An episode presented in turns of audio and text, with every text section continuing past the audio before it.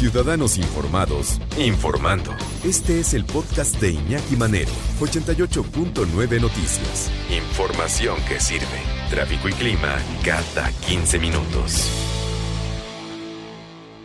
Esta propuesta de la legisladora Leticia Varela aquí en la Ciudad de México, que de repente pues enojó a mucha gente, ¿no? A mucha gente porque tiene muchas aristas. ¿Qué prohibiciones se pueden encontrar dentro de esta llamada ley Varela, que está en discusión apenas, ojo, en comisiones en, en el Congreso de la Ciudad de México? Entregar mascotas a centros de control canino, vender animales vivos en mercados, consultorios o por Internet sin cumplir con requisitos vigentes, tener especies silvestres o exóticas de riesgo en zona habitacional. Esta a mí se me hace se me hace buena. Dejar mascotas solas en centros comerciales o clínicas veterinarias, que un individuo saque a pasear a más de cuatro perros en vía pública. No, luego cuatro, luego llevan hasta veinte, ¿no? Y por eso se pierden y los atropellan, pero bueno. Impedir el paso de animales que cuentan con su placa de registro, obligar a la actividad física a animales enfermos, desnutridos o menos de seis meses, en fin. ¿En qué afecta a eh, los veterinarios? Los veterinarios también se han manifestado en contra de algunas cosas de esta llamada ley Varela. Vamos a platicar para que nos clarifique, para que nos ponga en, panorama con eh, la doctora médica veterinaria zootecnista Claudia Levi Sánchez Aldana, certificada en medicina y cirugía de fauna silvestre y pequeñas especies. Eh, Clau, muchísimas gracias por tomarnos la llamada. ¿Cómo estás? Buenas tardes. Hola Iñaki, muy buenas tardes. Con el gusto de saludarte como siempre eh, muchas gracias por este espacio para poder expresar un poco lo que implicaría esta ley de aprobarse para los médicos veterinarios. ¿En qué les afecta a los veterinarios, Clau? Pues mira, básicamente ah, hay muchos puntos. Lo más doloroso de este tema es que nunca se tomó en cuenta a los médicos veterinarios para la elaboración de esta ley, a pesar de que la iniciativa eh, viene mencionado el, el, la palabra médico veterinario o tecnista más de 70 veces. Sí.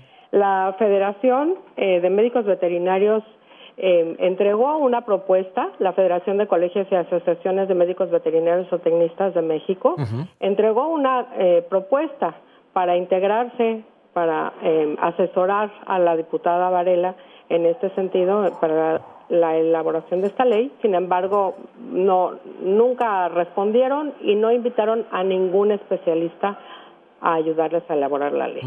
Entonces es un poco ilógico porque tú bien sabes que todos los temas de bienestar animal, si hay alguien que sabe cómo se maneja y de qué se trata el bienestar animal en todas las son, son los médicos veterinarios, ¿no? Y no lo digo yo, eh, inclusive lo dice la Organización Mundial de Sanidad Animal, que se establecen ahí los criterios y las normas internacionales de todos los países que están adheridos a esta iniciativa y en la que participan pues todos los colegios y todos los países, ¿no? Entonces es un poco ilógico que no se nos invite. Por un lado, eh, quieren obligar a los dueños de todas las mascotas a que sean registradas en un, padrón, en un padrón, ¿no? Y poder así cobrar una tenencia anual. Eso es lo que ayer como veterinarios entonces no estaríamos en posibilidad de atender a un animalito que no esté registrado. Pero por otro lado, quieren obligar a los veterinarios a atender de manera gratuita a todo animal que sea llevado a la consulta. Entonces, como es un sinsentido, ¿no? Sí, claro. ¿Van a estar registrados o no van a estar registrados? que ¿A quienes sí y a quienes no podemos atender? Sí, si yo me encuentro un animalito atropellado y lo llevo a tu consultorio, eh, y aunque no esté registrado y no esté en el padrón, ustedes tienen la obligación de atenderlo y es gratis. y además, ¿no? Quieren que en el estado en el que lo lleves, eh, tenemos la obligación de atenderlo y además, si el animalito o la mascota fallece, se le retira la cédula profesional y se le tiene que compensar al dueño. O sea, como si ustedes también hicieran milagros en la mesa de eh, operaciones. Imagínate, ¿no? Permítame un segundito. Sabemos que los animales es difícil muchas veces que el dueño detecte que están enfermos porque pues no se expresa. La óptica de los médicos veterinarios sobre la discusión que se está haciendo en este momento en el Congreso de la Ciudad de México en comisiones sobre la, la llamada ley Varela, de qué manera está afectando a los veterinarios. Nos decía Claudia hace un momento que incluso si yo, por ejemplo, recojo a un perrito, un gatito atropellado, un clacuache, y se lo llevo a, la doctora, que por cierto los animales, yo la verdad miro a los veterinarios porque hacen ya de por sí milagros con seres que no te dicen en dónde le duele, ¿no? Entonces tiene que hacer malabares para saber exactamente cuál es el daño que trae el animalito. Bueno, para empezar ahí hay una dificultad. Y el momento en que ya se empiezan a hacer los exámenes, radios X y demás, pues a lo mejor el animalito pierde la vida, ¿no? Porque tampoco son magos, decíamos, tampoco son milagreros.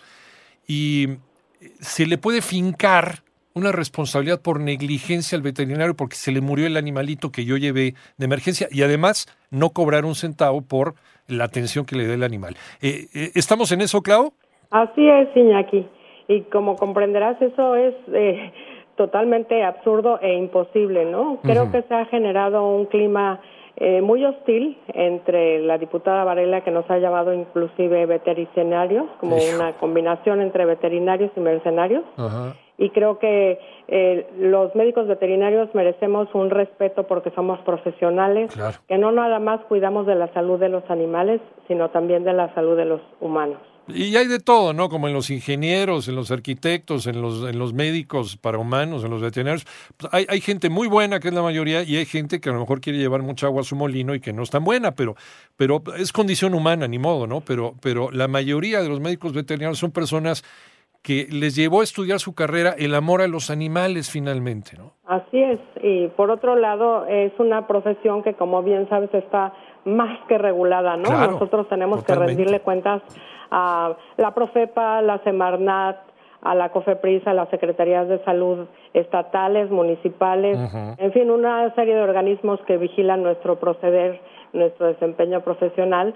Y eh, en esta ley se pretende crear una comisión para el bienestar animal presidida por un panel de tres rescatistas de animales que no tienen, con todo el respeto, no tienen los conocimientos médicos y no pueden ser los encargados de vigilar, regular, calificar o sancionar a los médicos veterinarios o a sus clínicas. O sea, encima les van a poner marcaje personal. A los Exacto. Entonces, imagínate lo que esto podría implicar eh, prácticamente es abrir las puertas de par en par para la extorsión y la corrupción oficial, ¿no? De los médicos veterinarios. Eh, por otro lado, pues también está la parte animal, ¿no? Que no puede ser que quede estrictamente prohibida la crianza selectiva y responsable de todos los animales de compañía, porque esto también los llevaría a que se extinguieran eh, razas de perros como nuestro solo escuincle, por ejemplo. Para empezar, que es uno de los orgullos nacionales, dice, ¿no? Exacto. Entonces esto eh, no, no, no tiene, es un sinsentido, ¿no? O de, o de los caballos, ¿no? Que son seleccionados para su trabajo. También esto estaría prohibido, ¿no? Que los animales desempeñaran alguna función zootécnica, mm, cuando en realidad el 90% de nuestros eh, campesinos dependen de una especie animal para eh, trabajar la tierra. El burro, la mula, el caballo, y luego hablando esto de las razas, mejor que se vayan en contra de los criaderos clandestinos de animales que ya llegan enfermos o llegan enfermos de moquillo y, el que los compra también en estos mercados clandestinos, a los tres días se les muere el animalito. O, algún albergue como los que hemos visto, donde tienen un hacinamiento bárbaro de animales, meten, eh, mezclan especies domésticas con silvestres, propiciando hay un intercambio de enfermedades que es terrible tanto para las personas que están ahí como para los que adoptan a los animales y que no tienen ningún control y a ellos sí, nadie los vigila. Nadie los vigila. Nos queda minutito y medio. Eh, Clau, eh, ¿van a hacer algo especial? Eh, ¿Van a escribir alguna carta? ¿Van a, van a intentar hablar con alguien? ¿Qué, qué, van a, ¿Cómo van a proceder los veterinarios? ¿Lo sabes? sí, claro. Em, de hecho, la Federación de Colegios y Asociaciones de Médicos Veterinarios o Tecnistas de México ya ha establecido algunas reuniones con esta comisión para poder establecer un diálogo más cordial y más lógico, ¿no? eh, que nos inviten a participar como los profesionales que somos.